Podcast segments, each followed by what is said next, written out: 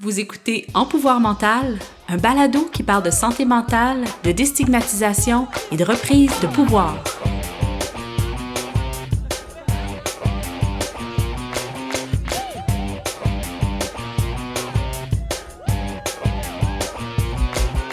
Bonjour et bienvenue à En pouvoir mental. Je suis votre animatrice Laurie Scheiken. Alors nous en sommes à notre 20e épisode et question de souligner l'événement, nous essayons quelque chose de nouveau. Je m'entretiens aujourd'hui avec mon collègue Marc Brien, psychosociologue et animateur à Vers l'équilibre. Nous abordons ensemble des termes très importants, l'estime de soi et la confiance en soi. Comment se bâtit l'estime et que pouvons-nous faire pour améliorer notre estime et notre confiance en nous? Je vous invite à écouter cette belle discussion pour réfléchir à votre propre estime, vos besoins et vos valeurs. Bonne écoute!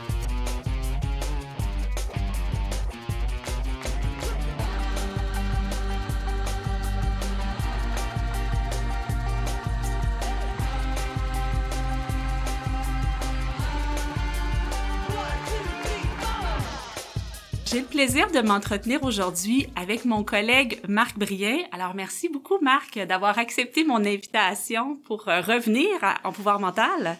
Ça me fait plaisir, Laurie.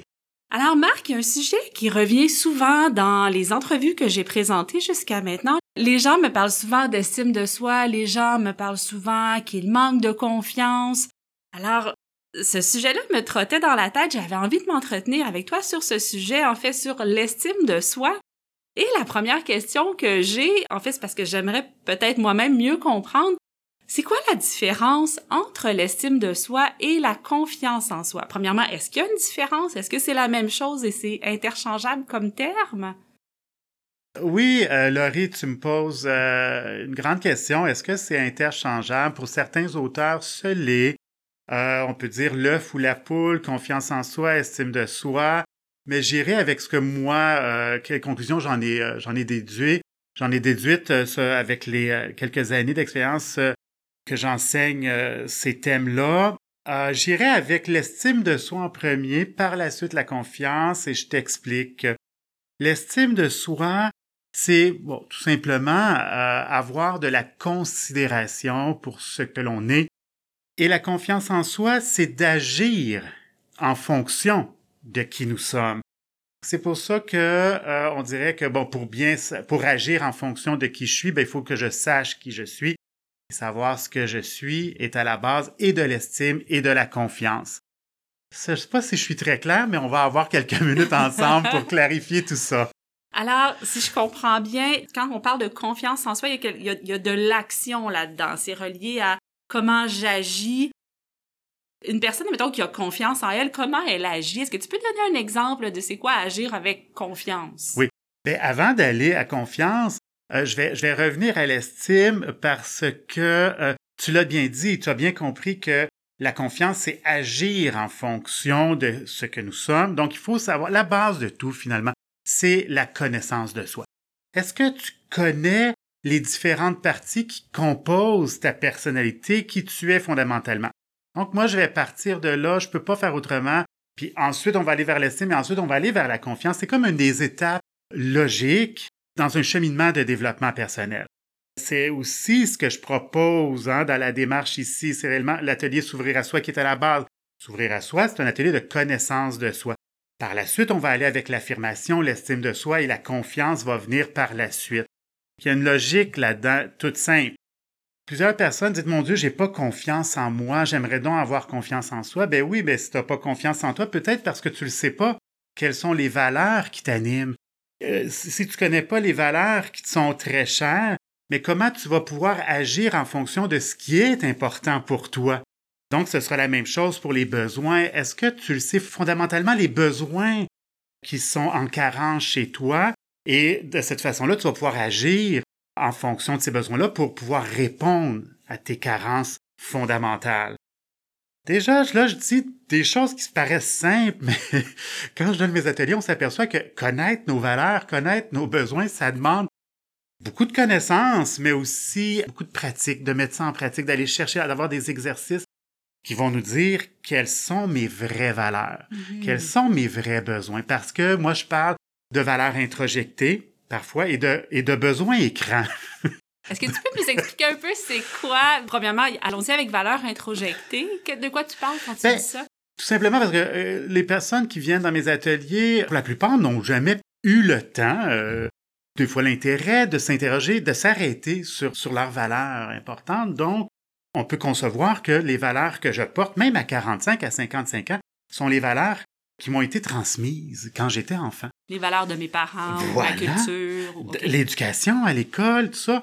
Et je n'ai pas re-questionné ces principes de base-là, que ça se peut qu'à 45 ans, je fonctionne en fonction de valeurs, de principes, de croyances qui sont pas vraiment les miennes, mais mm. bien des valeurs sociales, culturelles, familiales, institutionnelles quelconques. Je donne un exemple très simple, la famille. Je donne toujours cet exemple-là. Dans une même famille, il va y avoir des enfants qui, vont porter la valeur familiale avec joie, c'est-à-dire que oui, ils organisent des, ils organisent des, fêtes de Noël, les fêtes d'anniversaire, et ça leur fait du bien d'avoir leur famille autour d'eux et ça les remplit d'énergie. D'autres frères et sœurs, ben, quand ça vient leur tour, ben, oh, un petit point dans le dos. oh, mon Dieu, que j'ai organisé ça à la dernière minute, puis si je pouvais donc m'éclipser ce Noël-ci à Cuba. Euh, à ce moment-là, c'est pas que c'est des moins bonnes personnes, mais peut-être que l'importance de la famille n'a pas, est, pas la même pour un et pour l'autre. Par contre, les deux frères et sœurs, l'exemple que je donne ici, les deux peuvent dire, ben, la famille, c'est très important parce que j'ai appris ça, que c'était important.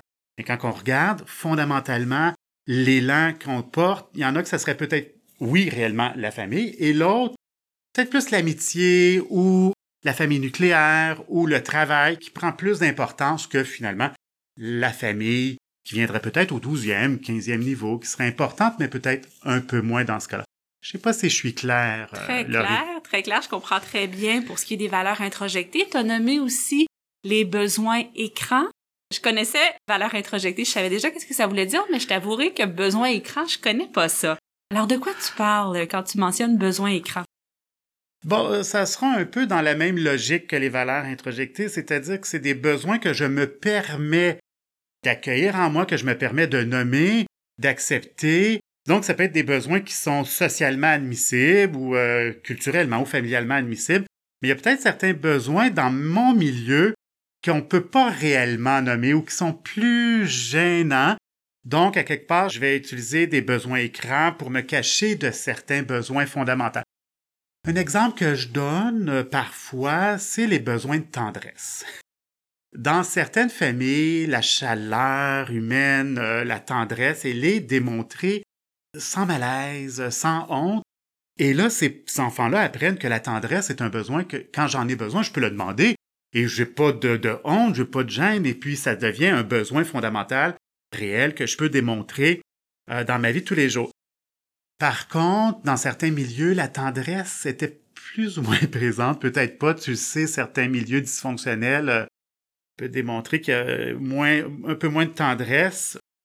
Et puis ces personnes-là peuvent avoir appris que quand je démontrais étant enfant mon besoin de tendresse à mes parents, ben peut-être que je mangeais une petite claque en de la tête, d'école, euh, t'es donc collant, c'est des expressions qu'on entend ici dans nos familles québécoises. Et cette personne-là a peut-être appris que mon besoin de tendresse, c'est quelque chose de pas de sale, mais quelque chose de, dérangeant, quelque chose de lourd, d'inacceptable pour mes parents, ma famille, euh, à l'école, ma communauté, euh, peu importe.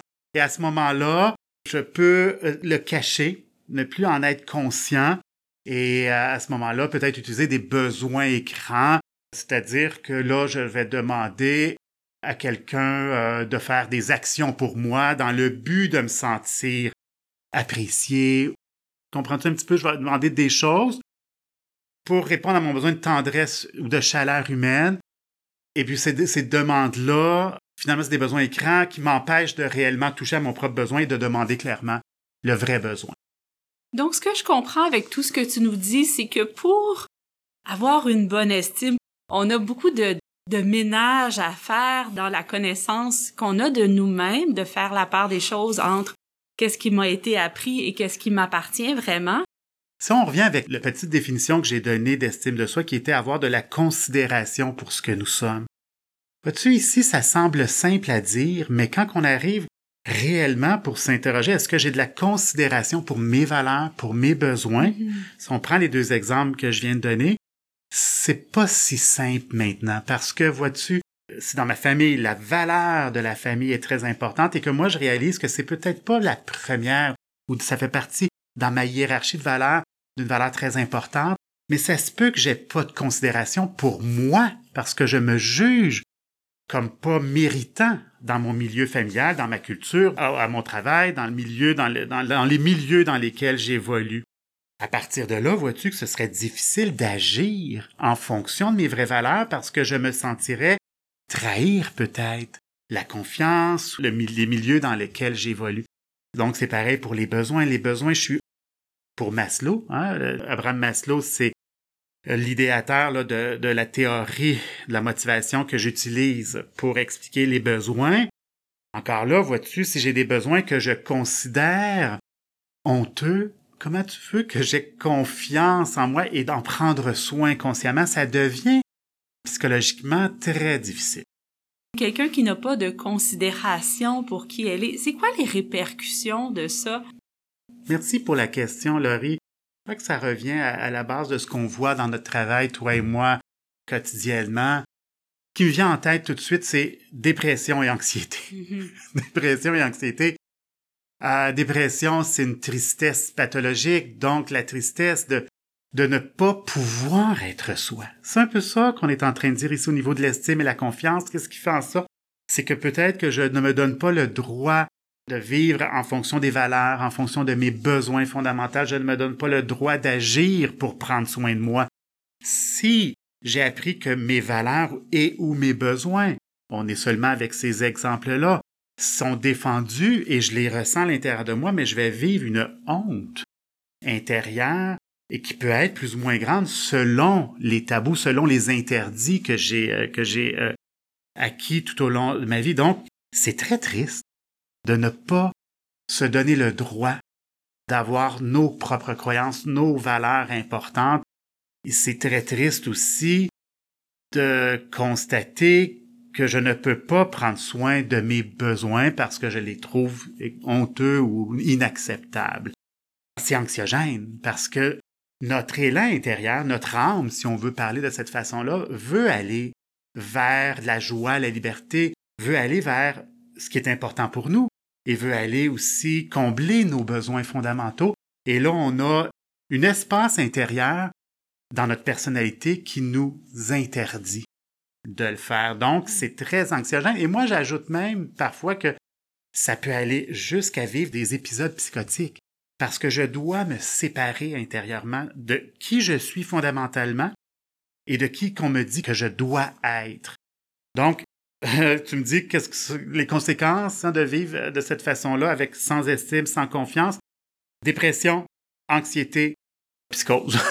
Une impression que ma vie fait pas de sens. On l'entend beaucoup aussi les gens qui viennent qui viennent vers l'équilibre. C'est une des choses qu'on entend souvent, c'est j'ai toujours pris soin des autres, je sais pas comment prendre soin de moi ou personne prend soin de moi, j'ai jamais de retour d'ascenseur, je suis au service de tout le monde ou personne sait je suis qui réellement. Donc c'est sûr que de mener sa vie comme ça, ça doit être très très lourd, très difficile et à un certain moment donné, ça a comme pas le choix de pas de péter mais de on frappe un mur quand on vit de cette façon-là pendant des décennies. Qu'est-ce que ça prend justement pour dire là, ça suffit, j'ai besoin d'apprendre sur moi, j'ai besoin de changer les choses? C'est à partir de quand qui arrive ce moment-là? J'abonde dans tout ce que tu dis, Laurie, plusieurs petites choses là, qui me venaient en tête euh, pendant que tu parlais. Euh, au début, tu disais, bon, les gens viennent ici, ils disent, mon Dieu, j'ai toujours pris soin des autres. Et ce qui m'est venu en tête, c'est la notion de besoin écran. Euh, je trouvais que c'était un très, très bon exemple, tu sais, concret. Les gens arrivent ici, ben, j'ai toujours pris soin des autres. Comment ça se fait que je suis si mal? Parce que me semble que c'est ça qu'on m'a dit de faire. Et, toute ma vie, puis j'étais supposée d'être heureuse. Oui, je gagne mon ciel. voilà, je gagne mon ciel. Vois-tu, les, les croyances, hein, les valeurs importantes, le, don de soi? Oui, c'est important dans la vie, mais est-ce que j'ai aussi pris le temps de prendre soin euh, de mes besoins? Donc, des fois, c'est ça, prendre soin des autres. On croit qu'en prenant soin des autres, on va pouvoir prendre soin de soi, ou en prenant soin des autres, les gens vont prendre soin de moi.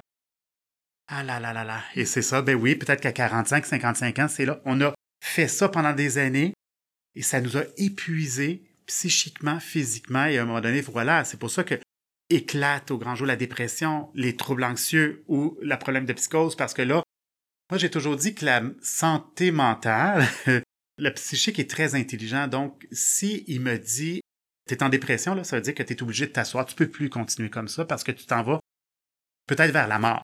Donc, la dépression, l'anxiété, la psychose, tout ce qui est problématique de santé mentale, pour moi, c'est des, c'est des révélateurs. Donc, à quelque part, quand on dit des maladies, tout ça, ben, c'est peut-être euh, dire merci. Voilà. C'est une façon d'accueillir notre problématique de santé mentale, de l'accepter en disant, ben, merci. Tu es en train de me dire qu'il y a peut-être quelque chose qui va pas dans la façon que je fonctionne. Donc ça, c'est quelque chose qui m'était venu en tête quand tu parlais, là, tantôt. Quoi, les gens disent, mon Dieu, j'ai toujours pris soin des gens. Et voilà que ça fonctionne pas. Parce qu'une des choses qu'on entend aussi assez régulièrement chez les personnes qui fréquentent vers l'équilibre, c'est si seulement j'avais appris tout ça plus jeune. Mais ça, il y a toujours une partie de moi qui dit oui, peut-être qu'on te l'aurait enseigné plus jeune, mais c'était peut-être pas le temps, tu l'aurais peut-être pas entendu ou tu n'aurais pas été prêt à appliquer toutes ces nouvelles connaissances-là parce que c'est quand même quand même difficile de faire une démarche de développement personnel, de faire une thérapie, de changer notre façon de répondre à nos besoins, par exemple. Il faut vraiment être plus capable, si tu me permets, pour être en mesure de le faire, ce pas-là. Ben, encore une fois, Laurie, tu poses des questions très pertinentes, mais qui demandent des réponses. ça ouvre, ça ouvre énormément de choses. Oui, évidemment, j'ai réfléchi à ça parce que moi aussi, dans mes ateliers, les participantes, les participants disent régulièrement, mais pourquoi j'ai pas appris ça plus tôt? Pourquoi qu'on n'enseigne pas ça au primaire, au secondaire? Je serais peut-être pas où j'en suis aujourd'hui dans la souffrance, j'aurais peut-être pas traversé toute cette souffrance. Chouf, oui. Il n'y a, a, pas de réponse facile à cette interrogation-là. Le psychosociologue que je suis s'intéresse énormément je crois qu'il y a un peu de réponse un peu dans toutes les, sphères. C'est-à-dire que oui, on pourrait enseigner davantage ça à nos enfants. Je crois que c'est des connaissances de base. qu'on euh, on n'a pas parlé d'émotions au niveau de l'estime de soi, mais c'est une chose qu'on pourrait aussi se parler. C'est-à-dire, on pourrait enseigner une grille émotionnelle pour définir, moi j'appelle ça notre territoire émotionnel intérieur, c'est chaque quartier de notre univers émotionnel pour que l'enfant puisse se dire davantage, oui, c'est possible. Et ce que tu disais, c'est vrai qu'éventuellement, ça prend peut-être quelques années pour développer une dépression, un problème d'anxiété, et à ce moment-là, c'est là, qu'on s'interroge à, mon Dieu, qu'est-ce que je devrais changer, qu'est-ce que je devrais connaître en moi? Euh, donc, c'est peut-être pas à 22, à 25 ans, c'est pour ça que notre moyenne d'âge est, plus élevée mais je crois aussi que la société dans son ensemble, donc pas seulement le système scolaire, pas seulement les individus qui sont responsables de, notre santé mentale, mais aussi l'ensemble de la société. Et tantôt, je disais, il y a certains besoins qui sont moins évidents pour certaines personnes à prendre en compte, conscientiser et demander. Et il est vrai que certaines cultures, certains besoins sont plus admissibles et dans d'autres, ils le sont moins.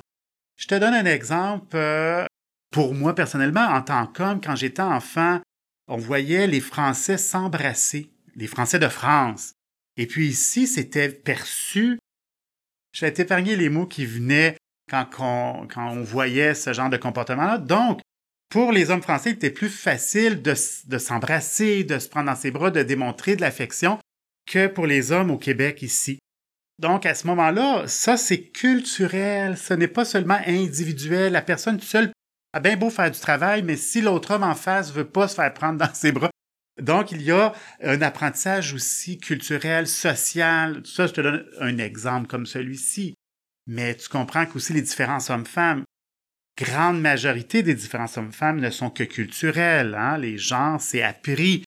Très, très grande majorité. Là. Euh. Donc, il y aurait, oui, à l'école, oui, apprendre les émotions, les besoins, les valeurs, oui, personnellement, d'avoir la possibilité d'entreprendre une démarche, avoir le courage, l'humilité de, cheminer. Et il y a aussi peut-être que socialement, il y aurait quelque chose à faire également. Je suis tout à fait d'accord avec toi. Et parlant de il y a quelque chose à faire, bon, bien évidemment, quelqu'un qui a une faible estime, qui veut apprendre à avoir davantage de considération pour elle-même, Il y a différentes avenues possibles. On a parlé, bon, de faire une démarche de développement personnel et les gens de Montréal pourront venir voir les services qui sont offerts à vers l'équilibre. Il y a aussi la possibilité de faire de la thérapie ou d'aller dans d'autres types de groupes. Mais est-ce qu'il y a des choses qu'on peut faire dès maintenant, qu'on peut faire de chez nous sans nécessairement être accompagné, sans commencer une démarche? Y a-t-il des petites choses qu'on peut mettre en place au quotidien pour améliorer l'estime, pour faire des petits pas sur ce, sur ce plan-là? Oui. Ce qui me monte spontanément, Laurie, c'est le journal intime. C'est quelque chose que je peux proposer parfois dans mes ateliers, c'est de euh, euh, ayez avec vous un journal intime pour noter vos auto-observations.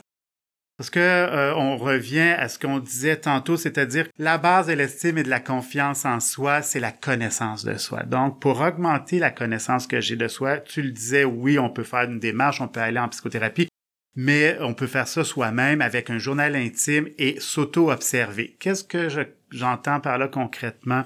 c'est, exemple, soit le matin ou avant de se coucher, à la fin de la journée, lorsque j'éteins, mes écrans pour préparer mon sommeil.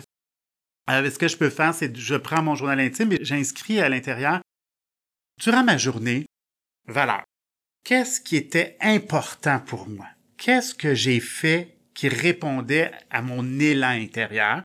Ça peut être aussi l'inverse. Qu'est-ce que j'ai fait que je me sentais obligé, qu'elle est contre mes croyances, contre mes valeurs, ce qui était important pour moi? Encore là, au niveau des valeurs, je peux me demander, bon, il y, a eu des événements dans ma journée, qu'est-ce que ça représente pour moi? Ça, à ce moment-là, c'est du travail au niveau de reconnaître tes valeurs importantes.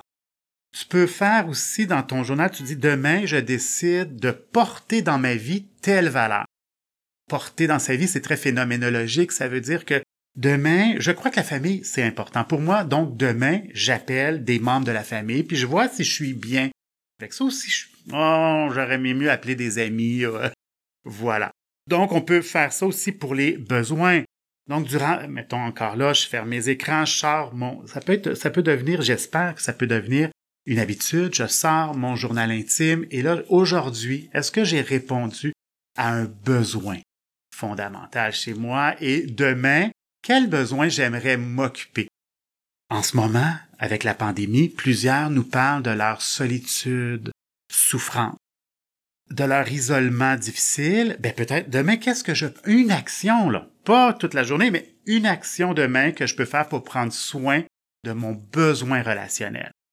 Ça peut être encore une fois, hein, appeler une personne. Euh, bon, euh, vous trouverez les moyens qui vous conviennent. Donc voilà, ça, ça, serait un moyen très concret possible pour tout le monde, auto-observation de soi au niveau de ses besoins, de ses valeurs, de ses émotions, etc. Parfait. Ben, merci beaucoup pour cette excellente suggestion-là. On pourra travailler là-dessus dans les prochains mois, regarder qu'est-ce que, qu'est-ce que ça donne. Un très, très grand merci, Marc, d'avoir accepté de, participer encore une fois à En pouvoir mental. C'est des belles réflexions que ça nous permet de faire, cette, cette discussion-là. Alors, euh, j'ose dire, j'espère qu'on se retrouvera bientôt pour une autre discussion. On va voir l'impact que ça a sur les auditeurs. Alors, pour les gens qui nous écoutent en ce moment, si vous avez des questions ou si vous avez euh, des commentaires suite à cet épisode, je vous invite à m'écrire à balado Et si vous avez des questions spécifiques pour Marc, vous pouvez m'écrire à la même adresse. Je vais lui transmettre les questions et peut-être que ça fera l'objet d'une prochaine entrevue. Alors encore une fois, merci beaucoup Marc d'avoir été avec moi. Merci Laurie. Et puis, euh, ben, je, le fais, Laurie, avec une intention. C'est que si une personne qui nous écoute peut être aidée à soulager ses difficultés, sa souffrance, ça m'aura fait plaisir de participer à ce balado avec toi.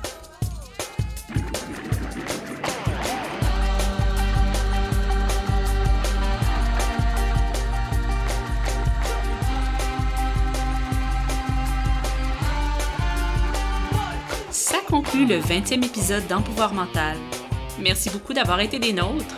Je remercie encore une fois mon invité Marc Brien et je vous rappelle que vous pouvez m'écrire si vous avez des questions spécifiques pour Marc ou si vous avez des suggestions pour une entrevue future. Je remercie également Vincent Dumont pour le support au montage. vous pouvez toujours m'écrire à balado@versl'équilibre.ca et pour découvrir les services de Vers l'équilibre, visitez le www.versl'équilibre.ca. Pour les habitants du Québec, vous pouvez appeler la ligne Info Social pour connaître les services en santé mentale disponibles dans votre région en signalant le 811. On se retrouve en juillet pour notre prochain épisode. D'ici là, prenez bien soin de vous.